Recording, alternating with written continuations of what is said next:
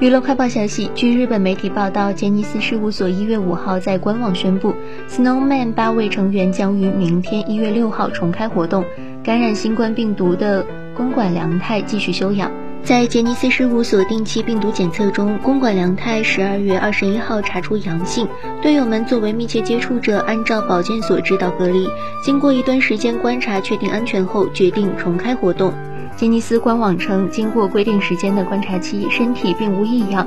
再次做病毒检测，八位成员全部阴性，所以决定明天一月六号起，这八位成员先重开活动。公馆良太何时重开活动等确定之后，再向大家报告。